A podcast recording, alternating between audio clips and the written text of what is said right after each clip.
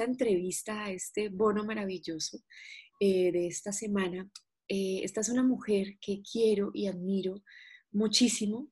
Eh, es una, una, persona, una mujer que conocí hace ya varios años gracias a nuestros esposos. Ella es una mujer que lleva más de 20 años dedicada a todo el tema de psicología, psicoanálisis y medicina psicosomática. Y es además una artista increíble, canta como Los Ángeles. Es una madre bellísima, súper comprometida, eh, con una relación de pareja también hermosa, con una, ha construido una vida realmente que habla de sus herramientas interiores y por eso eh, G, que vive en Valencia, España, hoy nos acompaña eh, con toda su sabiduría, con todas sus herramientas. Y bueno, G, te agradezco estar acá. De verdad que para nosotros es un honor que has aceptado esta invitación. Gracias. Bueno, yo feliz y un poco con vergüenza de la presentación porque yo a ti te admiro muchísimo por muchísimas cosas que has dicho, entonces me siento como un poco hasta ruborizada, creo que se me salen los, colores. esa presentación ha sido muy bonita, no sé si me la merezco. Claro que sí, hermosa, a veces nos cuesta vernos, eres eso y más. gracias, gracias por estar aquí, G. Eh, bueno, cuéntame, eh, digamos que esta es casi una pregunta de rigor eh, ¿Qué te motivó a aceptar nuestra invitación a Unidos por el Mundo? Bueno, eh, la, invitación tuya la acepté mm, en el mismo instante casi que me mandaste, eh, que me lo mandaste y me sugeriste participar en este proyecto porque me parece que, es un proyecto además es súper bonito. Está creado en un momento en el que, aunque sea un momento muy doloroso para todos por lo que estamos pasando y de mucha incertidumbre, creo que es un momento para poder crear esta colectividad y esta conectividad con gente que, pueda, mm, que pueda generosamente compartir sus herramientas, ¿no? sobre todo para, el tema de cómo tramitar el dolor y, cómo podemos incluso aprovechar para ser mejores personas. Maravilloso, G. Yo sé que ese tema del dolor ha sido algo eh, en lo que tú has querido trabajar desde, desde siempre. Cuéntanos cómo ha sido ese camino tuyo de elegir eh, el tema de, bienestar, de apoyar a, las personas también a gestionar eh, su sufrimiento, su dolor. Bueno, tú sabes que todos los que elegimos una profesión, eh, siempre hay algo ahí, ¿no? muy escondido y que, que, nos ha llevado a, bueno, a conectarnos con ese deseo, ¿no? Y de, transformar el dolor a través de algo que, bueno, que, incluso puede ser hasta positivo, ¿no? Em, yo tengo el deseo este de muy pequeña y seguramente tiene que ver porque yo era una niña muy enfermiza. me dolía la cabeza, tenía problemas eh, estomacales. Mi padre también había sido una persona, bueno, fue hablo en pasado porque ya falleció, pero tuvo también muchas enfermedades eh, psicosomáticas. Eh, y a mí me empezó a interesar mucho qué pasaba con el sufrimiento del cuerpo, qué pasaba con el sufrimiento del dolor psíquico y desde muy pequeña, desde muy pequeña tuve como una especie de clic en mi cabeza eh, en donde tenía muy claro que yo quería saber cómo se hacía para ayudar a toda esta, toda esta gente que sufría tanto físicamente como psíquicamente, emocionalmente, ¿no? O sea que viene un poco por, por la vida, ¿no? Eh, y en ese, ¿hay algún momento en tu vida en particular que, haya como reforzado ese llamado? Bueno, eh, no, muchos lo saben, tú sí. Eh, yo vivo en España, pero soy argentina. Y cuando me vine aquí hace treinta y pico de años, en plena adolescencia, tuve un momento de duelo mm, que, justamente coincidió con la, entrada de la pubertad, que, tuve una, enfermedad en, la piel, fue una, psoriasis, y, y, me duró justamente un año, que es lo que dura un duelo. ¿no? Eh, normalmente el, duelo suele, eh, la elaboración del duelo suele durar un año, a veces es más o menos, ¿no? Pero, y dimos con una persona que justamente era colombiana, eh, que era dermatóloga y que yo sé que la especialidad está en Colombia, es muy potente, la de dermatología, y le dijo a mi madre, esta niña lo que le pasa es que está, está enferma, pero no de su piel, su piel es como el síntoma, ¿no? Está recogiendo un duelo y tiene una depresión en el cuerpo. Y fue así, me duró un año. Yo sé que esta enfermedad eh, a muchas personas eh, la suelen tener como crisis, como brotes, eh, pero bueno, fue como decisivo, fue casi como milagroso poder sanarme y, y, luego ya cuando ya me metí como psicoanalista y en el mundo de la psicosomática ya trabajé mucho esto y no he vuelto a tener ninguna crisis de este tipo, ¿no? O sea que, que bueno, ese es un punto importante. ¿Fue solo en ese momento? Fue en ese momento eh, que apareció esa crisis y luego en un momento que fue cuando recuperé la música. Eh, después de muchísimos años, hace bueno, muchos años, eh, siempre me ha interesado la música, pero mm, yo cuando empecé con la carrera de psicología la dejé aparcada durante un tiempo, mucho más aparcada cuando fui madre, ¿no? Era como bastante difícil compatibilizar el escenario con, con ser madre, ser profesional. Y cuando volví después de un montón de tiempo, yo creo que el deseo, las ganas de, poder, mm, de poder demostrar, de poder volver a sacar esta parte creativa que se había quedado adormecida, tuvo un pequeño brote, pero, pero mínimo, unas manchitas que se dicen casi como, como anecdóticas o como signos, ¿no? Y enseguida me puse a, volver a trabajar todo este tema de, de qué estaba removiendo y entendí que quizás tenía, había hecho un duelo y estaba volviendo a recuperar una parte mía. Con lo cual, el tema de, de cómo, cómo enganchamos, ¿no? cómo, cómo integramos el cuerpo y, y, la mente es algo que me apasiona eh, con mis pacientes y me apasiona eh, poder, poder trabajármelo ¿no? en, en, mi vida. Espectacular. Nosotras tenemos, digamos, mucho en común hablando como desde otros lugares. Es eh, el mismo tema con otras, otras maneras y me parecería muy lindo saber, por ejemplo, si también, eh, eh, pues, en, la psicosomática se le da, eh, por ejemplo, la diferencia de donde aparece una psoriasis, el significado. Por ejemplo, en dónde tenías tú la psoriasis y si se diferencia si sale en otra parte. Bueno, esta pregunta es una súper pregunta y no sé si voy a poder contestártela. Lo digo porque dentro de la psicosomática, eh, los que trabajamos enfermedades graves, ¿no? cuando me refiero el, el cuerpo está eh, en juego, eh, hablamos de, de, esta parte cindida, ¿no? disociada ¿no? del cuerpo y la mente, y se trabaja sobre todo que el paciente conecte con las emociones, porque no hay palabras. Muchas veces el dolor no tiene palabras y la enfermedad la expresa. ¿no? Y, hay que trabajar mucho eso, pero cuando ya empiezan a haber palabras, ya se puede trabajar todo el tema del dolor, empezamos a, buscar el significado, ¿no? Porque yo creo que el significado está, y evidentemente cada, progreso que vas más, eh, un poquito más profundizando, se puede llegar a trabajar incluso por qué de repente en algún sitio aparece y no aparece en el otro. En mi caso particular, eh, no, me, no, me, molesta decirlo porque yo creo que puede ayudar a, poder entender algunas cosas.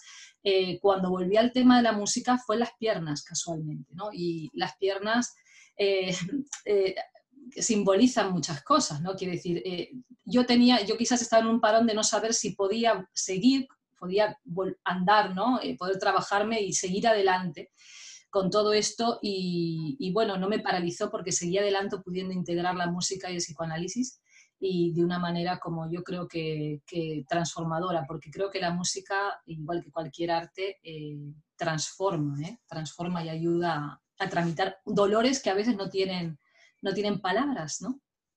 ¿Cómo, ¿Cómo, incorporas eso? Bueno, me encanta la, la, respuesta porque creo que sí hay un contexto general, pero definitivamente hay uno específico para cada persona.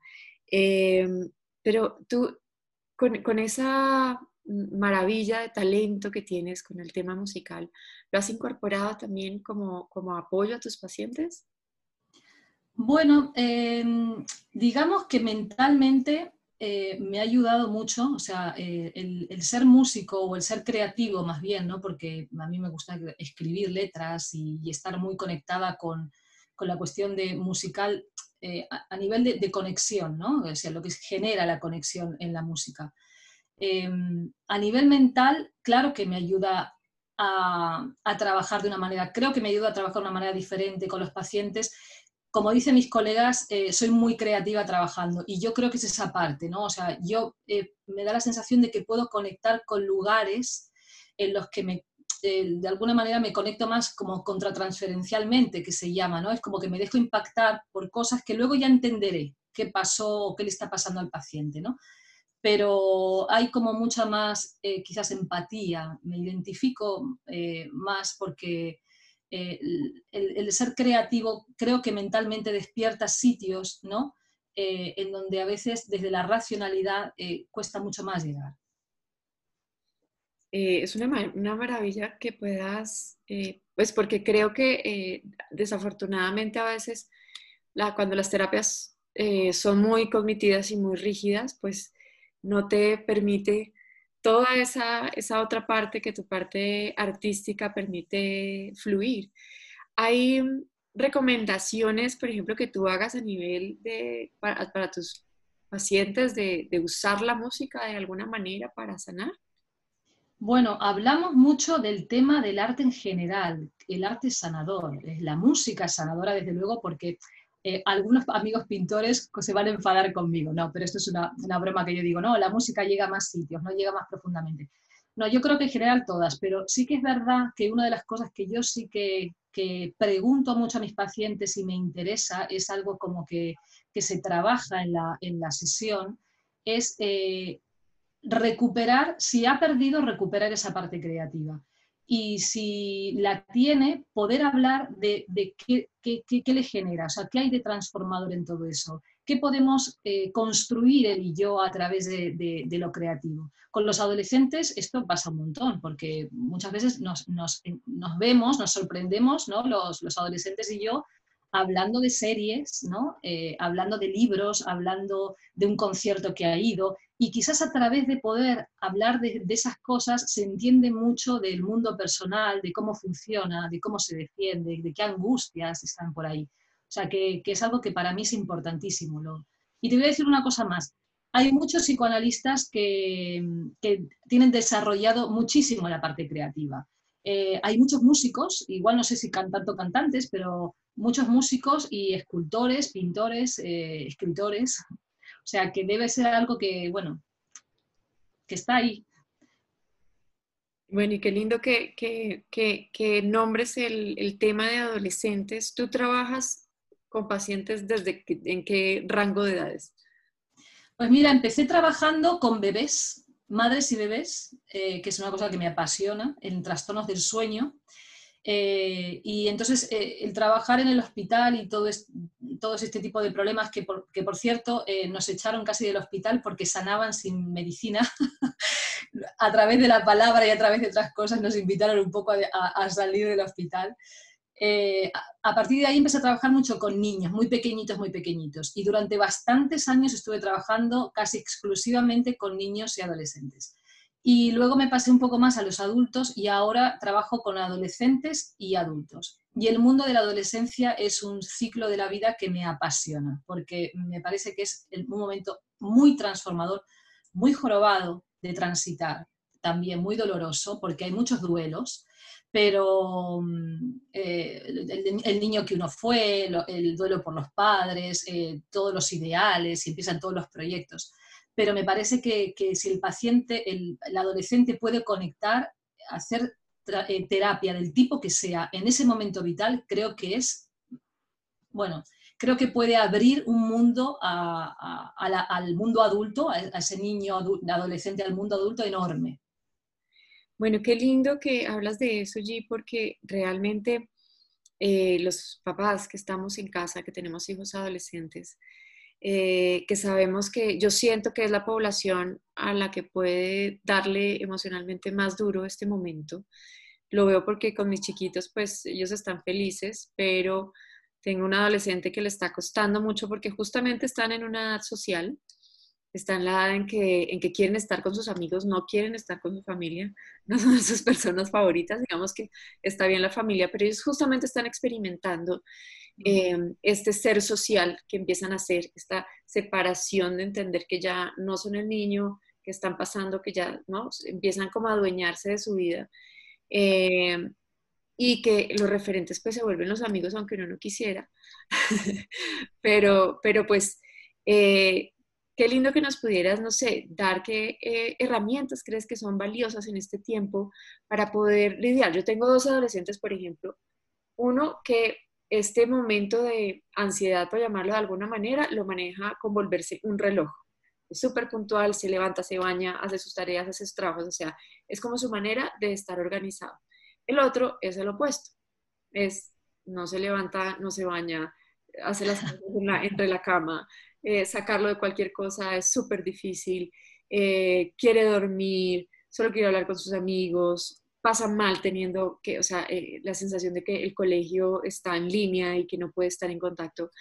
Em, ha sido un periodo supremamente retante para mí y justamente este tema de, de, como parenting, como se dice en inglés, pero como de poder ser papás en este tema, em, creo que eh, me encantaría porque hemos tenido también aportes de, otras personas, pero este tema de, adolescentes creo que, que, no lo hemos tenido en el, en el, en el summit tan, pues, consistentemente y nos, pues, me encantaría que nos pudieras... Bueno, has tocado un tema que me parece que es el tema, por lo menos aquí en España, que menos eh, se incide en él, se pone el foco y, para, y yo estoy absolutamente de acuerdo que los adolescentes son los que realmente están sufriendo este tema. Evidentemente la gente que, ha perdido, por supuesto, ¿no? Y que tiene su gente enferma y que está en primera línea trabajando. Pero me refiero de, a nivel poblacional de edad, para mí los adolescentes son los que peor lo están pasando porque, como tú dices, el grupo, eh, el grupo es, su, lugar, donde, su espejo donde mirarse. Entonces, eh, la pérdida del grupo genera una pérdida del yo. Y entonces, claro, mm, cada uno lo lidia de manera diferente. Me estaba riendo porque casi puedo saber cuáles de tus hijos era el que estaba reaccionando de una manera u otra, ¿no? Entonces me llamaba, digo, ya los puedo ver. Eh, yo creo que, te voy a decir un poquito lo que yo le digo a los padres de los adolescentes de mis pacientes, ¿no? Eh, pues que estén muy, muy atentos a las diferencias individuales que tú puedes estar viendo, ¿no? Uno reacciona de una manera y otro de otra. Todos son maneras de, lidiar con el sufrimiento y tramitar defensivamente, con mecanismos de defensa a veces muy, muy, muy regresivos muchas veces, ¿no? Hay adolescentes que están en la cama, como dices tú, todo el día. Y el, momento de estar consigo mismos, con su cuerpo, también es un momento regresivo necesario, porque las regresiones en los adolescentes a veces no son limitantes, sino todo lo contrario, ¿no? Te ayudan luego a progresar. Eh, yo diría que atiendan muy bien a que es, es una manera de transitar esto que es tan complicado, porque los padres eh, significan una invasión muy grande para el, para el yo del adolescente. El, yo, el adolescente tiene que estar confrontándose permanentemente. Y los padres tenemos que ser muy eh, protectores, pero no en el sentido de sobreprotectores, sino protectores de, de, de dejar de dejar que el adolescente vaya descubriendo de qué manera, eh, de qué manera puede, eh, puede lidiar con el conflicto. Siempre desde la barrera, ¿no? O sea, es como que con una distancia justa, ¿no? Que, te permita estar disponible, pero no estar muy invasivo, porque, porque, y tolerar, tolerar un poco la confrontación del adolescente, ¿no? es, complicado porque los padres te dicen, pero bueno, eh, se va a pasar todo el día en la cama o de repente no se levanta para comer, no quiere bajar a cenar con nosotros.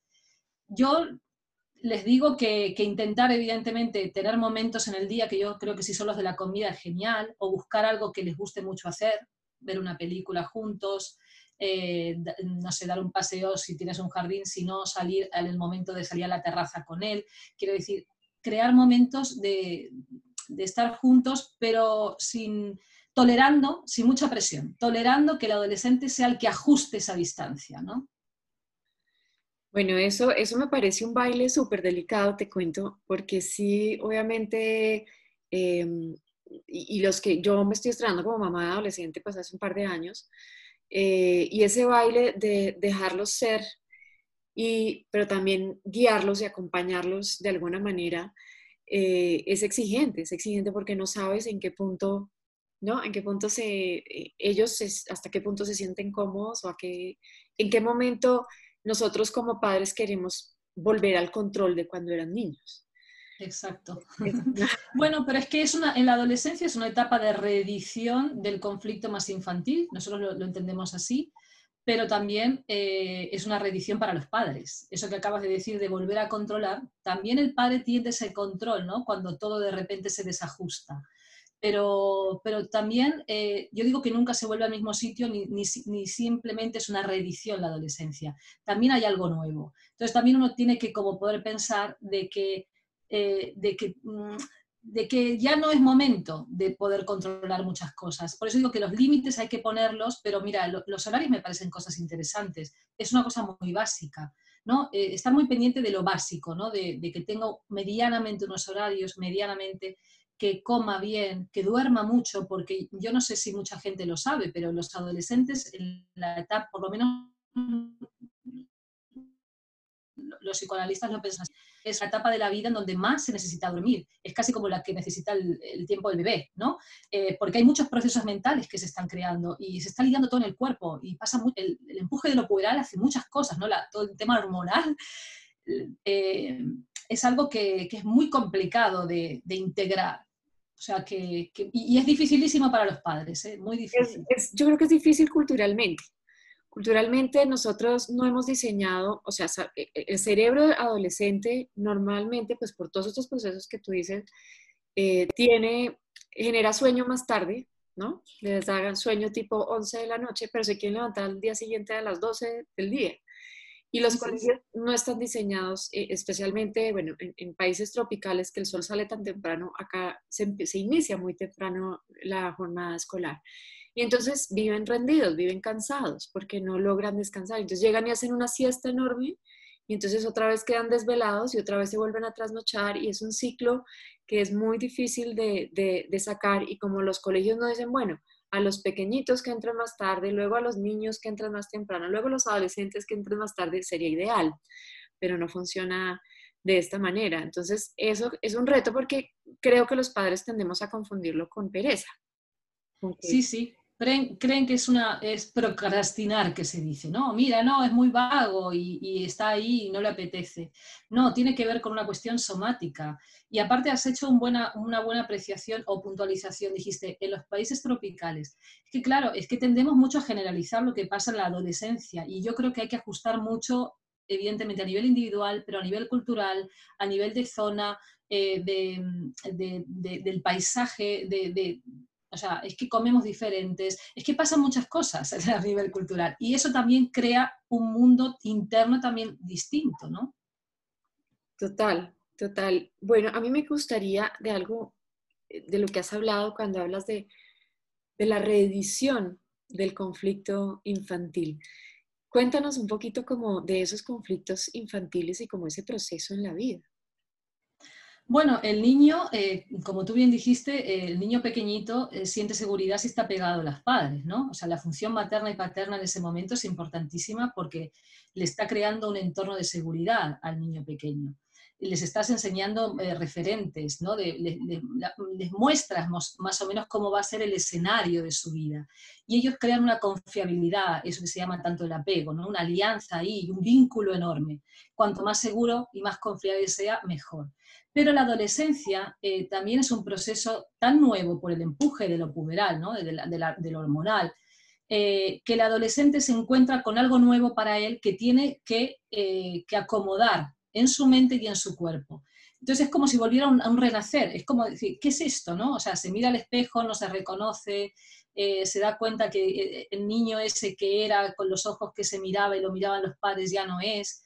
Eh, se, descubre de una manera, por ejemplo, eso, muy cansado o deseoso de muchas cosas que no puede tramitar.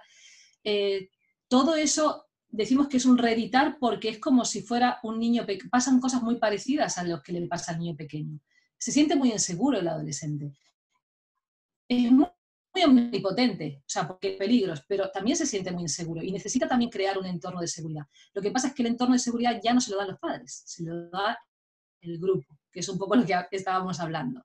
Entonces digo que los conflictos son muy parecidos a los del niño, pero el escenario de su cuerpo y el escenario de fuera del entorno cambia. Y eso es lo que le cuesta mucho al adolescente, pero, pero se reeditan cosas. Y sobre todo, mm, eh, que se siente muy omnipotente como se siente el niño pequeño. El niño pequeño se siente que puede ser todo. Nosotros decimos que es como el rey de la casa, ¿no? Y son los, los mayores que les vamos poniendo límites.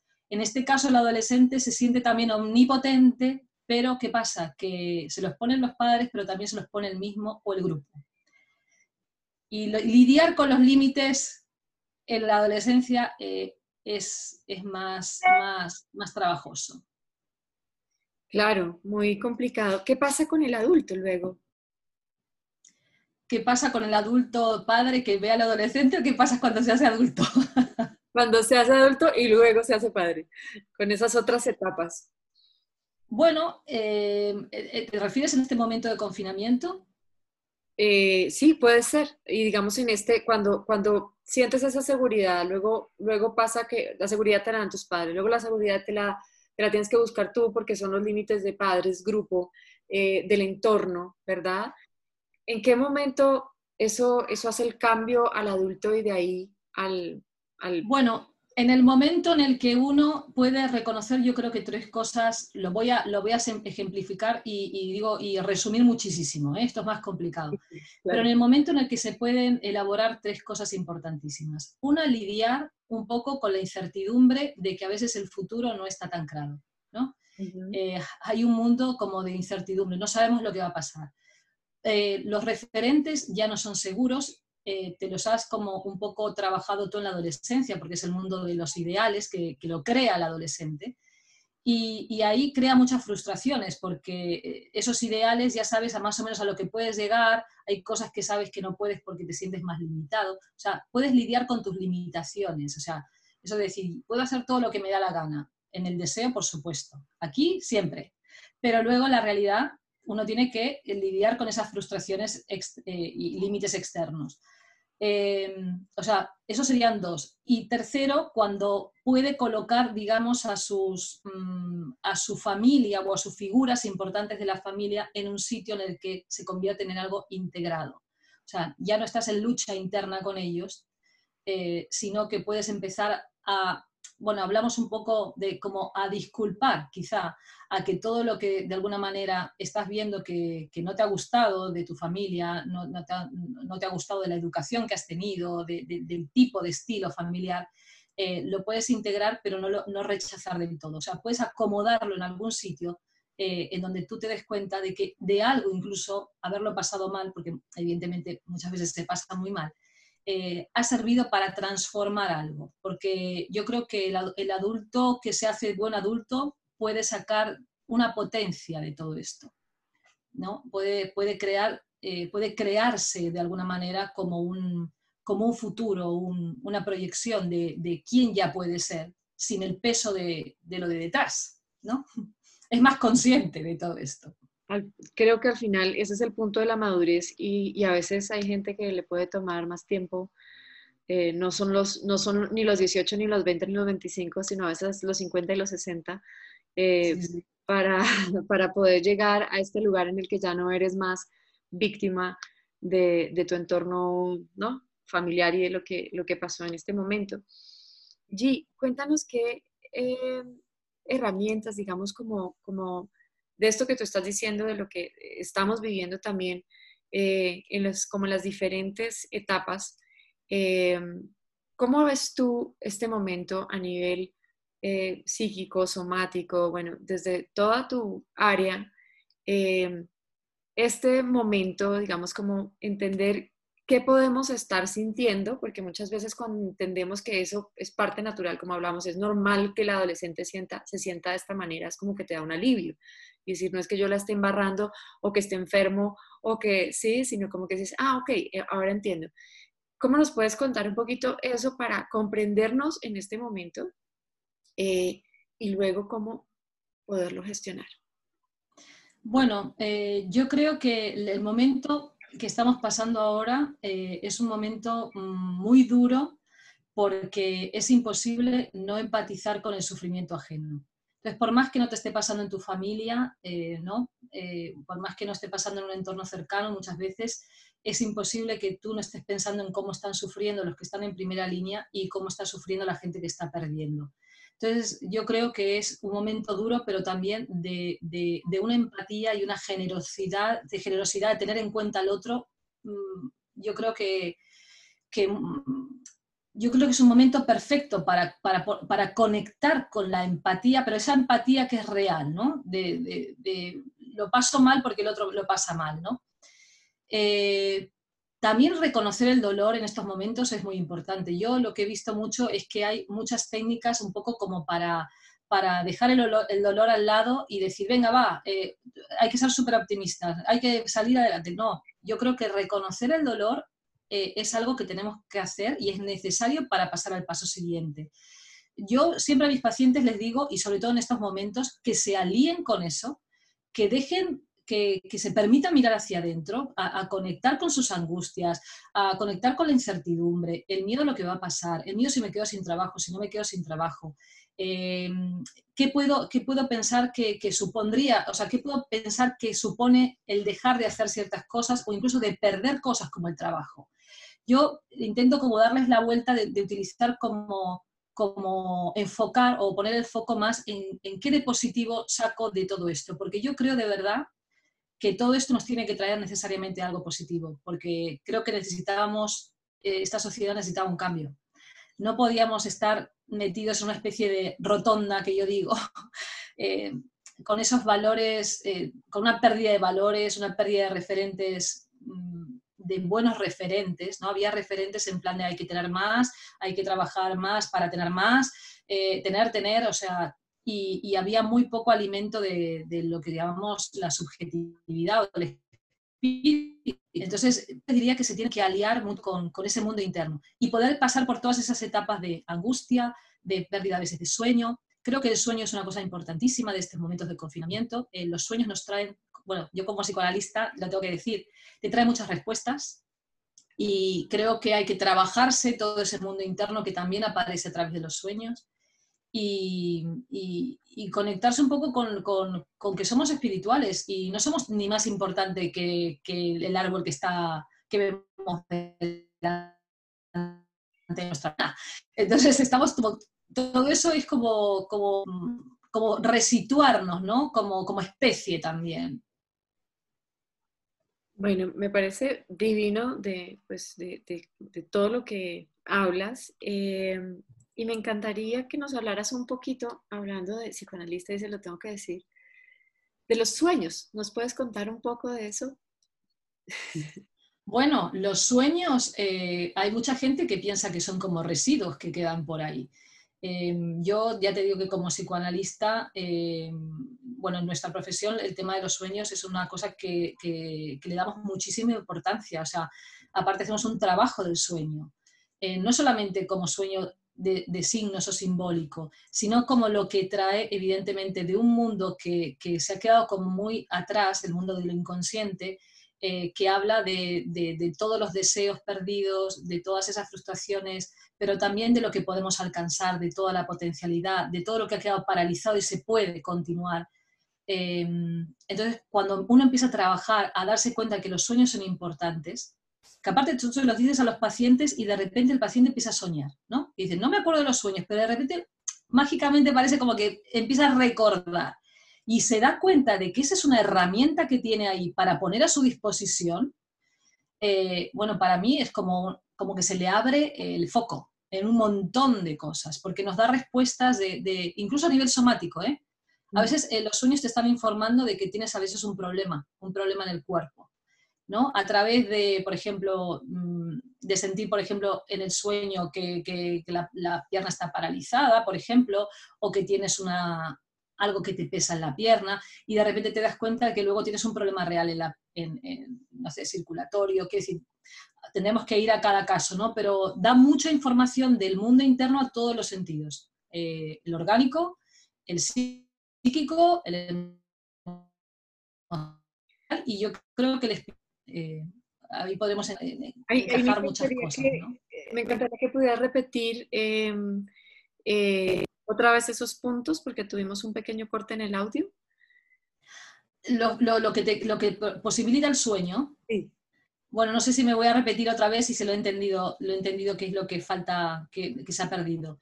No, decía que, que el sueño es, el trabajo del sueño es importantísimo para conectar con los aspectos más somáticos eh, para poder conectar con la parte orgánica, ¿no? Eh, las sensaciones, eh, los puntos de tensión, de dolor, pero a nivel somático o funcional, ¿no? que llamamos trastornos funcionales del cuerpo. pero también es importantísimo para poder conectar con los deseos, con las potencialidades, con los miedos, con las angustias, con las oportunidades que yo también tengo de, poder mm, ver mis defensas, porque en el sueño se, se, pueden ver de una manera brutal, tanto la parte, digamos, de los ideales como las defensas, qué defensas estamos utilizando y qué defensas de alguna manera tenemos que dejar de, utilizar porque ya, ya son obsoletas. Y decía con el tema de la espiritualidad también, porque te conecta también con, esa parte que todos tenemos tan espiritual. Eh, el sueño yo creo que pues, te, da un material y escenifica cosas que no podríamos acceder a ellas. Bueno, por la meditación también, ¿eh? La meditación también eh, es, un, es, un, punto de mental que te ayuda mucho a eso. Pero el tema de los sueños es una gran proyección de, de nuestra, nuestra parte más, más espiritual, más interna. Eh, bueno, me, me, encanta el tema, digamos que yo obviamente lo, lo, manejo mucho más desde el tema de meditación y entiendo pues las ondas cerebrales en las que estás y por qué pues abre ese, ese portal, pero eh, ¿cómo diferenciar ah, no sé, obviamente sé que esto es específico y que el tema es enorme, pero, pero ¿cómo diferenciar cuando, cuando el sueño es una, una proyección de tus miedos o realmente es una información, eh, digamos, más, más real? Eh, o cómo es el simbolismo, porque muchas veces, no sé, cuando sueñas que alguien muere o cuando sueñas como muchas veces claramente no es literal, es simbólico, eh, pero cómo saber de dónde, o sea, qué información, ¿no? Por dónde nos está ubicando en todo este tema de, ¿es una oportunidad o es miedo? ¿No? Como poder leerlos con, con, con un poco más de éxito. Bueno, yo eh, hablaría un poco de las diferencias individuales, porque a mí generalizar, sí, podemos generalizar que cuando uno vuela puede sentirnos, se puede sentir más omnipotente y decir que puede alcanzar las cosas, o cuando, cuando sueñas que alguien, pierdes a alguien, que hay cosas que se repiten porque son culturales, ¿no? Es un simbolismo cultural, es un signo cultural.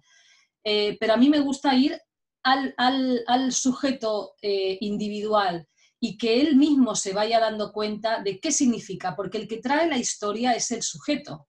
O sea, nosotros como analistas estamos un poco para, para que depositen en nosotros y nos utilicen a veces como instrumento para que podamos iluminar una parte, le digamos, mira por aquí, eh, le indiquemos, ayudemos a seguir ese proceso, pero realmente el que descubre qué significa el sueño o qué le está trayendo el sueño es el sujeto propio. Por eso digo que hay todo un trabajo de sueño no te podría decir exactamente eh, si es un miedo o es un deseo. Deberíamos eh, creer que eso es un trabajo de dos y sobre todo un trabajo de que uno haga ese esfuerzo de, pensarse, ¿no? De qué significa eso en su vida. Que, está, que, pueda, que pueda separarlo él. Eh, total, bueno, es que ese me parece absolutamente fascinante, pero, pero claramente cuando uno tiene procesos inconscientes, siempre la ayuda de alguien que te ayude a caminar hacia allá es supremamente valiosa porque conscientemente no lo logramos, justamente porque está a otro nivel. Eh, G, cuéntanos, bueno, como, como, como ya sabes, Unidos por el Mundo se ha diseñado en estas cuatro semanas buscando y apoyando procesos de transformación en este tiempo eh, tan especial, esta oportunidad tan única que tenemos en el, en el planeta colectivamente. Eh, ¿Qué quisieras eh, además aportar? Porque también sé que ya vamos un poco cortas de tiempo, pero me encantaría que no nos fuéramos sin, sin, sin oír de ti lo que de pronto tienes para aportar en términos de transformación personal en este tiempo, herramientas, ejemplos, bueno, lo que nos puedas brindar. Bueno, eso es muy amplio y yo me siento ahí muy pequeñita para hacer esos aportes. Pero yo creo que, una de las cosas que nos está dando este tiempo y tenemos que aprovecharlo es, eh, nos ha cerrado las ventanas y las puertas para mirar hacia adentro, que nos costaba muchísimo mirar hacia adentro. Creo que tenemos que conectar con nuestro mundo interno, nuestra subjetividad, que la teníamos aparcada, nos estábamos relacionando de una manera objetal, como un uso, que teníamos del otro y uno no solamente de las cosas, sino de las relaciones, de los vínculos que puedo sacar. Creo que esto nos está eh, como conectando con lo más interno del ser humano, que es que primero que estamos todos conectados, que no podemos ser uno sin el otro. Entonces, esta especie de omnipotencia que teníamos, que podíamos estar por encima de todo, creo que reconocer ese límite nos va a venir muy bien. Y hay que trabajarse todo eso. Y que estar dentro hay que aprovecharlo como un lugar eh, no de claustrofóbico, de me quiero ir, sino un lugar de refugio. Uno tiene que pensar por qué quiere irse tanto para afuera. ¿Por qué de repente uno tiende a querer salir, querer salir?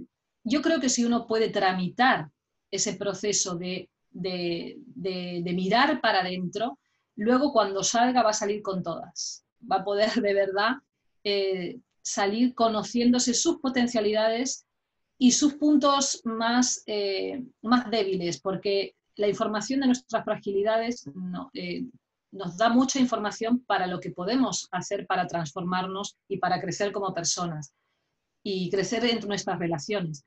Eh, yo te diría que yo lo que he visto en mis pacientes es que muchas personas han utilizado este momento de confinamiento real, o sea, hay una realidad evidentemente que se impone, un acontecimiento que se impone, para hacer cosas que en otro momento no lo hubieran hecho. Por ejemplo, eh, no sé, eh, cambiar de carrera, eh, estar más con sus hijos y, me dicen, los reconocen de otra forma, me dicen, no lo conocía mi hijo, ¿no? Entonces hay una escucha diferente. Eh, de repente, no solamente es para hacer tartas, como dicen, o para hacer pilates, no. y para hacer pilates también vendría bien, porque a veces uno tiene que conectarse otra vez con el cuerpo como cuerpo. Empieza a comer bien, dices, bueno, es que me empiezo a cuidar y empiezo a notar resultados de lo que es comer bien, comer despacio, el tiempo, Luego, darle lugar al tiempo. Vivíamos en un tiempo absolutamente eh, encapsulado, ¿no? Y que pasaban mil cosas en el tiempo. Teníamos que hacer mil cosas y si no lo hacíamos era como un desastre, ¿no? O sea, no era, no productivo.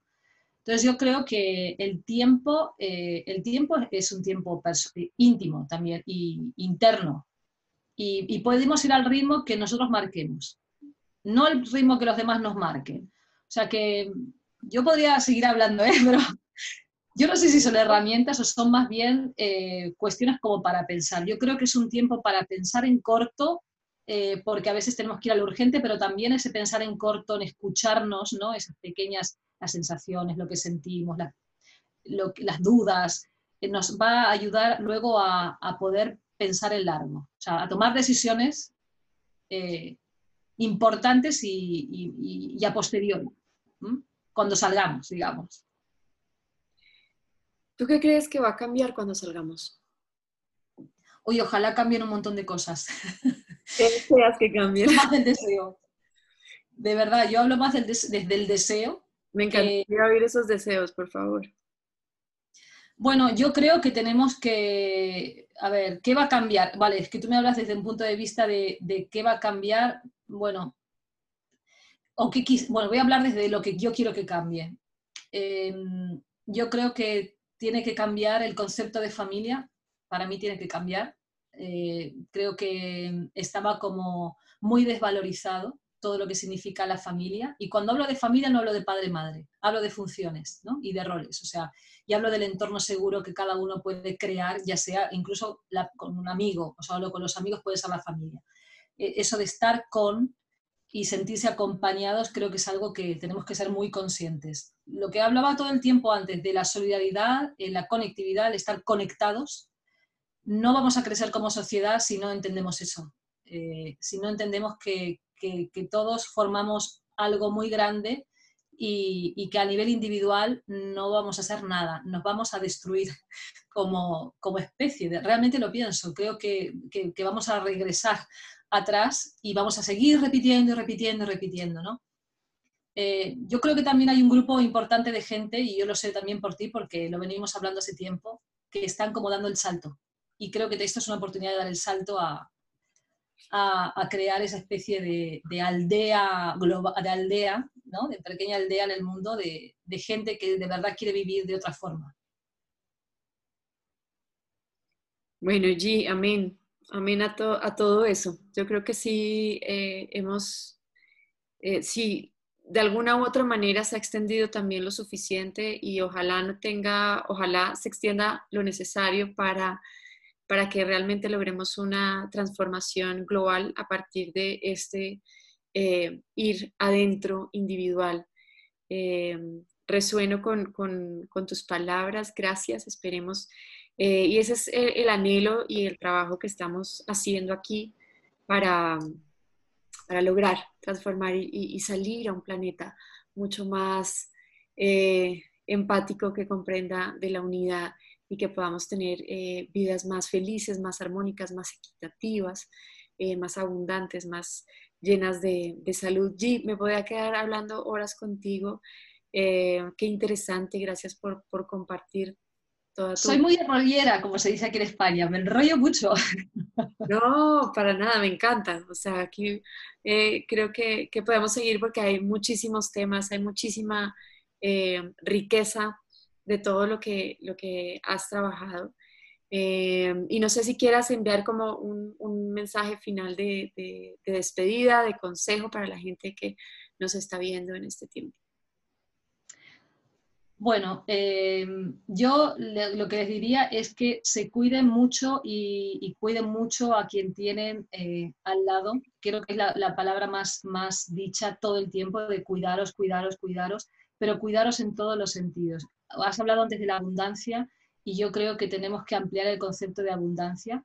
Es decir, no es una abundancia material, es una abundancia en el sentido de mirar las cosas de otra manera, eh, de, crecer de otra manera y, sobre todo a nivel, a nivel interno, de, crecer en las emociones, darle lugar a las emociones, a, nuestro, nuestro, mundo interno.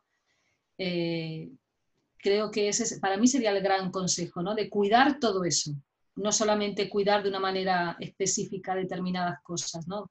nos cuidemos entre todos eh, a grandes rasgos, ¿no? y nos midemos como lo que somos, cuerpo, mente, espíritu, o sea, somos más cosas que, esa parte que a veces dejamos iluminada, o que nos quieren iluminar también, ¿no? Como decir, eso es lo importante. Bueno, mm, dudaría. Qué maravilla. G, gracias, gracias infinitas eh, por tu tiempo, por tu información, por tu generosidad. Un beso para ti, para todos. Bueno, gracias, gracias a ti y a vosotros. Me parece súper bonito lo que estáis haciendo y os sigo, os sigo mucho todo, todos los consejos y todo lo que estáis haciendo tan, tan, tan enriquecedor. G, cuéntanos por último ya eh, dónde te pueden encontrar, cómo te pueden seguir las personas que quisieran hacer consulta contigo. Eh, cuéntanos cómo te encontramos. Bueno, eh, yo en mi Facebook lo que pasa es que está limitado porque son, entran solamente 5.000 personas y eso está muy limitado. Pero hay una página, bueno, por el Instagram también me pueden preguntar. Eh, pero hay una página que, se llama Círculo de Psicoanálisis, me parece que lo tenemos, eh, si, quieres luego te lo, te lo paso. Sí, sí, lo vamos a tener. Se pueden hacer preguntas más a nivel profesional. También en mi, en, mi, perfil personal yo recibo muchísimos mensajes, es más, hay pacientes que se han conectado a través de eso. A mí, en ese sentido, me, siento bastante libre de, de, de exponer eh, mi persona porque creo que expongo de alguna forma lo que, lo que el otro también puede ver y, es cercano, o sea, y acerca a los demás, no me siento expuesta en ese sentido. No, me importa que, me manden un mensaje por ahí, no lo, no lo voy a sentir como algo eh, invasivo. en, en, Instagram estás como Gisela Renés. Sí. O sea, te pueden contactar en mensaje directo Exactamente. a Instagram que es más abierto que Facebook. Perfecto. Y Círculo de Psicoanálisis es, bueno, lo dejaremos en las redes. G, gracias. Vamos a programar un, live eh, para que la gente pueda resolver eh, preguntas, para que estén acá pendientes de nuestro live. Em, unas, eh, un tiempito después de que la entrevista esté al aire, les estaremos contando, estén conectados a las redes para que puedan interactuar con esta mágica mujer que nos acompaña hoy. Muchas gracias, G. Bueno, muchas gracias a, ti. Y, y bueno, de aquí estamos ahí. Gracias.